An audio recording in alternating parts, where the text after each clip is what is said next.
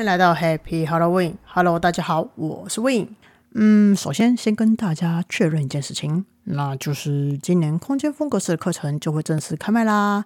那当然时间会再跟大家宣布，所以大家呢可以去追踪我的 Instagram 或者是说 Facebook 上面呢会公布招生的日期。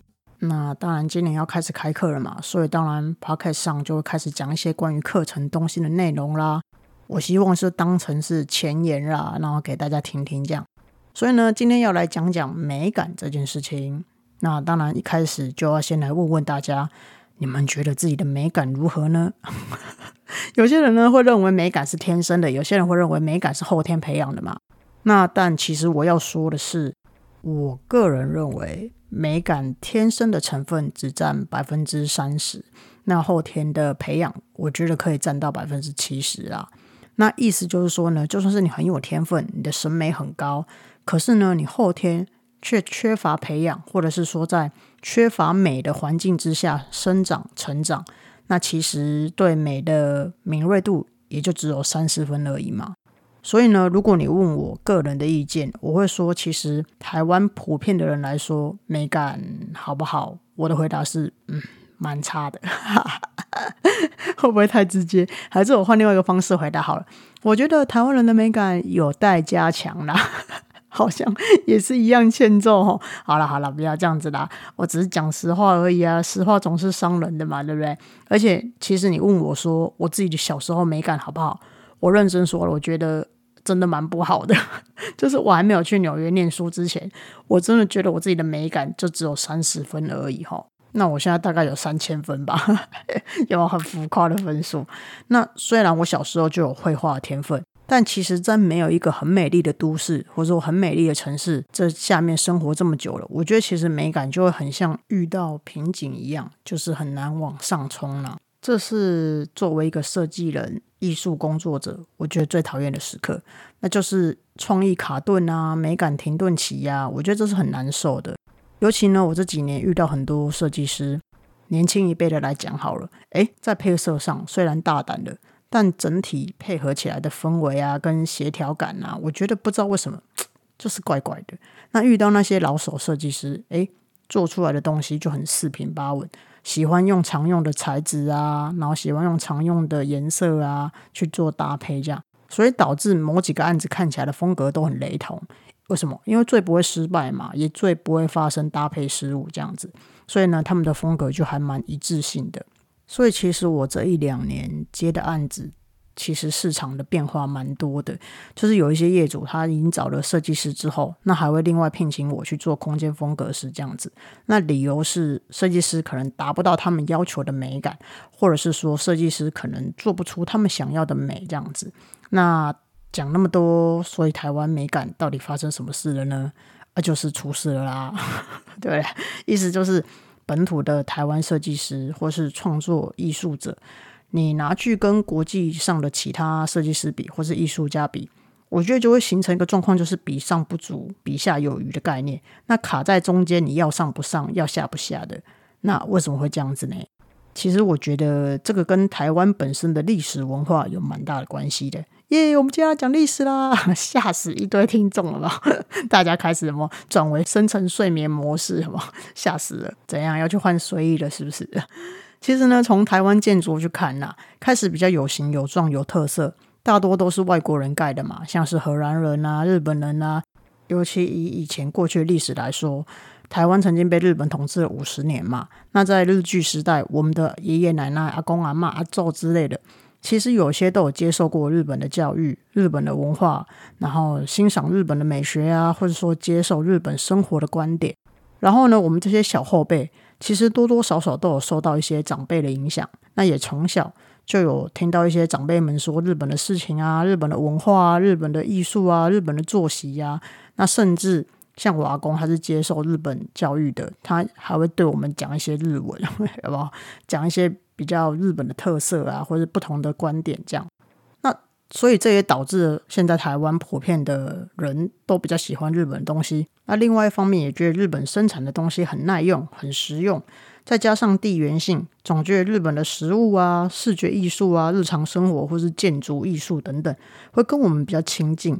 所以呢，很多日本流行的风格啊、艺术啊，台湾总是会受到第一手的影响嘛。比如说像是新日式禅风，或是 MUJI 风，或是侘寂风之类的。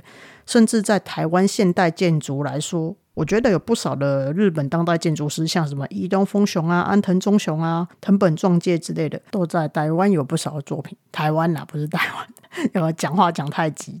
因此呢，所以其实日本的一些美学文化到现在其实都是不断的在影响着台湾艺术前进。这样，那相对来说呢，台湾被欧美艺术影响其实不会算太多，就相较之下啦。尤其是说台湾在国际上其实算是一个小的地方，因此会来台湾发展的一些欧美艺术家，其实我觉得算蛮少的，蛮有限的。那除非有什么特展啊，会有什么艺术之旅的演讲之类的啊。那说到底。我觉得以台湾本质来说好了，台湾人的美学就是没有美学，不不是啊？大家吗？开始乱讲了。其实真实的去讨论台湾人的艺术美感的缺陷到底在哪里，其实就是少了文化的蕴底。所以呢，当我们在讨论美感的时候，其实是很没有底气的，很没有基底的。那为什么会这样？因为毕竟台湾才一百一十二岁嘛，那对这个世界来说，其实台湾就是一个青少年而已。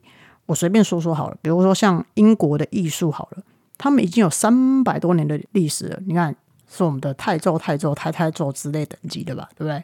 那再拿意大利的艺术来说好了，有五百多年的历史诶，他们从十五世纪末就开始有了美学的启蒙运动，那台湾才几岁？才一百多岁而已嘛，所以是不是很少很年轻，对不对？那以欧洲来说好了，他们还有一些哲学家会去研究美学这一块，他们会用他们的观察跟言论去支持着美感。那你说台湾的哲学家或者是美学家，绝对不可能有像比柏拉图啊，或者比黑格尔更资深的哲学家，对吧？那当然，我们的气势背景是不是就这样？哎。矮了一截，为什么少了富爸爸嘛？对不对？哦不不不，应该是说少了文学祖先。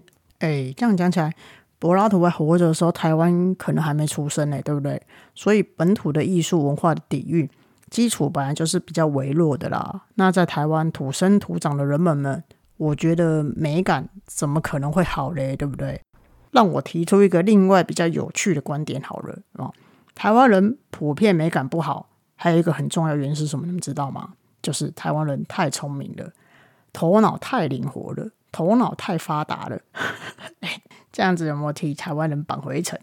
因为毛怕被你们关台哦，所以立刻替你们讲话。不是啦，开玩笑的。我在二十五岁出国去纽约念研究所之前，已经在台湾的室内设计公司工作有六七年了。那我坦白说了，我在设计圈接受的观念是，就当时哈接受观念是。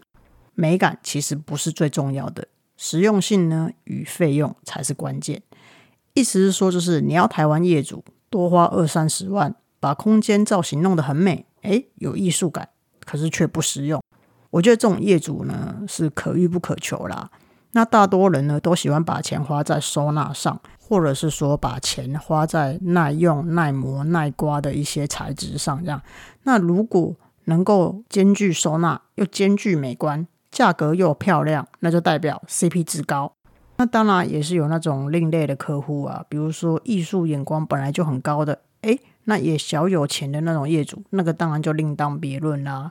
那由于台湾人呢，我觉得太过于务实啦，也太聪明，太会做生意，也很会计算，大家都有很多算盘可以打，有没有？所以小时候就被送去上珠心算，原来是有原因的。现在还有算盘这个东西吗？应该蛮多的吧，对吧？所以呢。对很多东西的要求，都会希望说能够达到自己内心想要那个 CP 值。那回过头来说好了，我刚为什么会说台湾人太聪明，所以丧失了美感？因为呢，我们都把头脑拿来干嘛？打算盘嘛，对不对？一下子要计算费用，一下子要换算，诶，购买这个房子的成本，呃，是不是这样子运用是比较妥当的？一下子呢要计算空间怎么样分配，然后一下子呢又要计算怎么收纳。那因为我们的头脑都很忙于计划这些东西，那当然对于美感这件事情就会被放在比较后面了嘛。那毕竟我问你，你如果预算在很有限的情况之下，美感跟实用性，你会选哪一个？那当然，如果你没有预算考量，当然你什么都会要，对不对？可是如果你现在买了房子，已经就花了很大笔费用了，那在装潢跟设计下，你还会愿意花钱去让自己的空间更具有美感吗？我觉得大多数的人应该都会考量这件事情嘛，对不对？那审美这件事情呢，其实偏偏跟头脑他们是死对头。你头脑越发达，你越没办法看到美的本质。意思是说，就是你的头脑安静下来后，你才会欣赏到美的事物嘛。我举例来说，那些去看画展或者是说去画廊的人，你的头脑安静下来的去欣赏画的本身，其实你就能够感受到画的情绪，以及这个画家他想要告诉你这幅画他想要提供出来的感受与情绪是什么嘛，对吧？那如果说你的思绪当下是很混乱的，你的头脑呢非常的发达，开始在想着，不行，我等一下一定要去跟我男朋友问问他昨天说那句话到底是什么意思，他是不是要找我麻烦，是不是看不起我，为什么对我不好，我一定要去找他理论。哦，在这样子的情况之下，我不相信你有办法好好的欣赏你的画。那意思是说，就是你的思绪很混乱的情况之下，其实你很难去看到美本身的一个价值。那相同的嘛。如果你去看大自然的风景也是一样啊，你心如止水、头脑安静的情况之下，你才有办法体验到自然美嘛。比如说，哎，你看看这棵树，听听风声，看看这个海浪，你是不是才有办法安静的去看到这些东西？换句话说，你可能本来头脑思绪很混乱，心情很差，可是当你去看看夜景，或是出去走走，看看那些好山好水，看看那些花草，哎，你就好了。就代表说你的头脑安静了，心情平复了，你让大自然的力量去疗愈你了，你让大自然的氛围去疗愈你了，你才有办法好好的去体验这个自然的美嘛。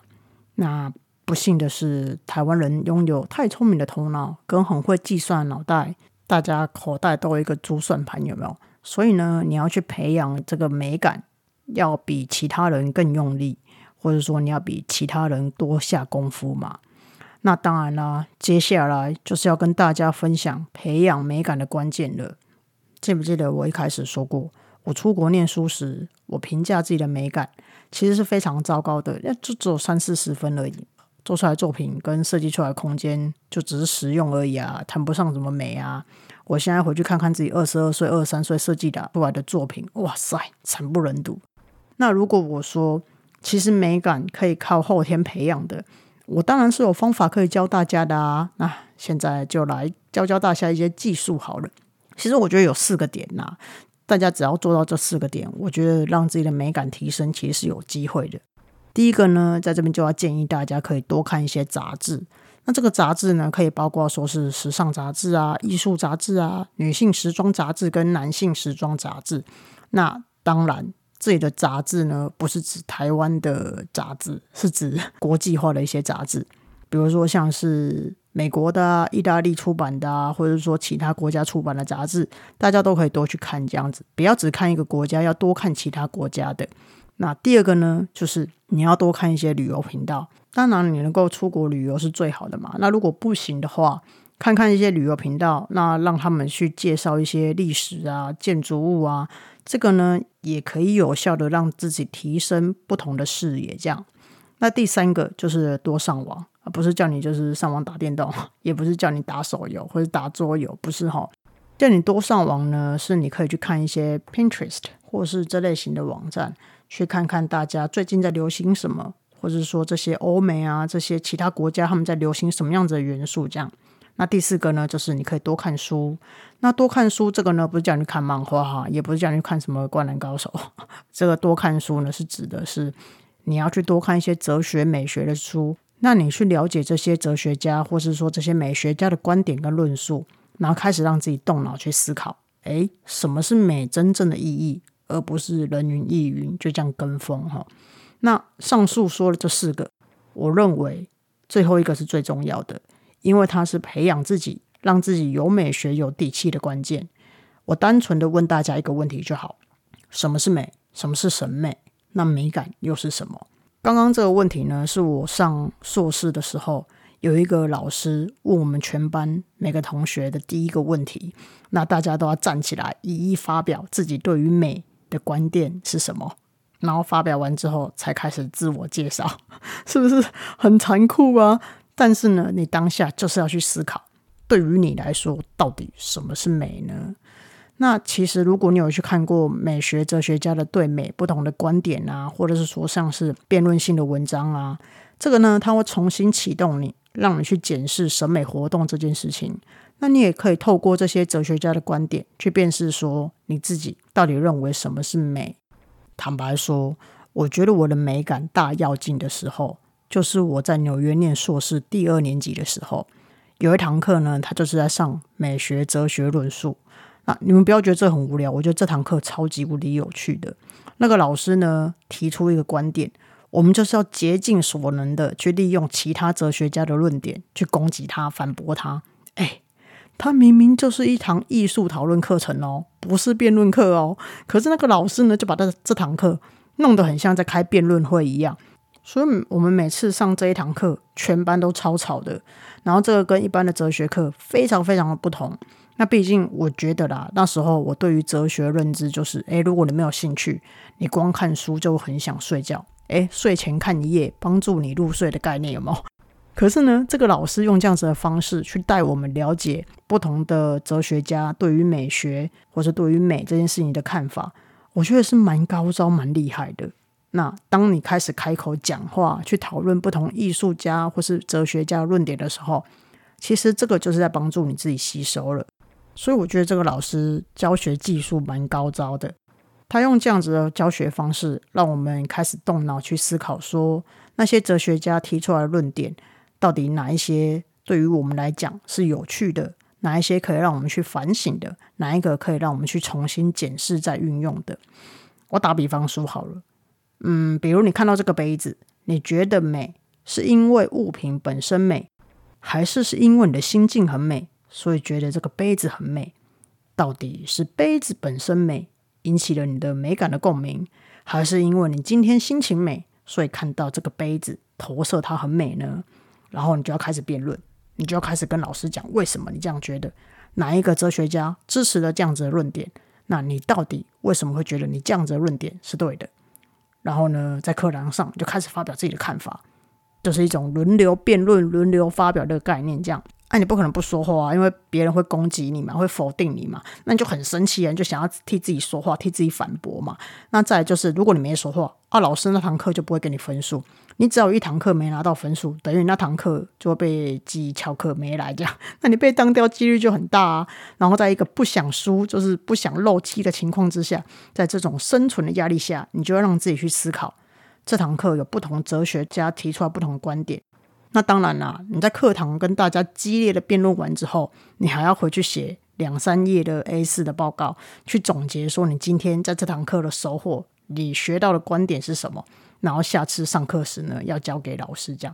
哎，你看，你们以为出国念书很容易吗？我跟你们说，很拼的。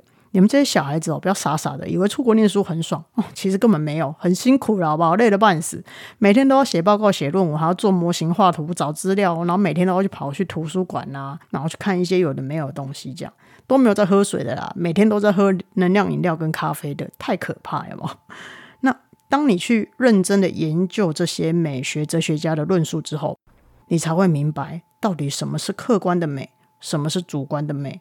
那这件事情呢，其实非常非常重要。为什么？因为普遍的设计师们呢，都会把自己认为的美加注在业主身上嘛，所以导致空间作品做出来之后，业主不买单，或者是说差强人意，业主不高兴这样。那设计师本人呢，确实很满意，很奇怪，根本不是设计师要住的，为什么设计师很满意嘞？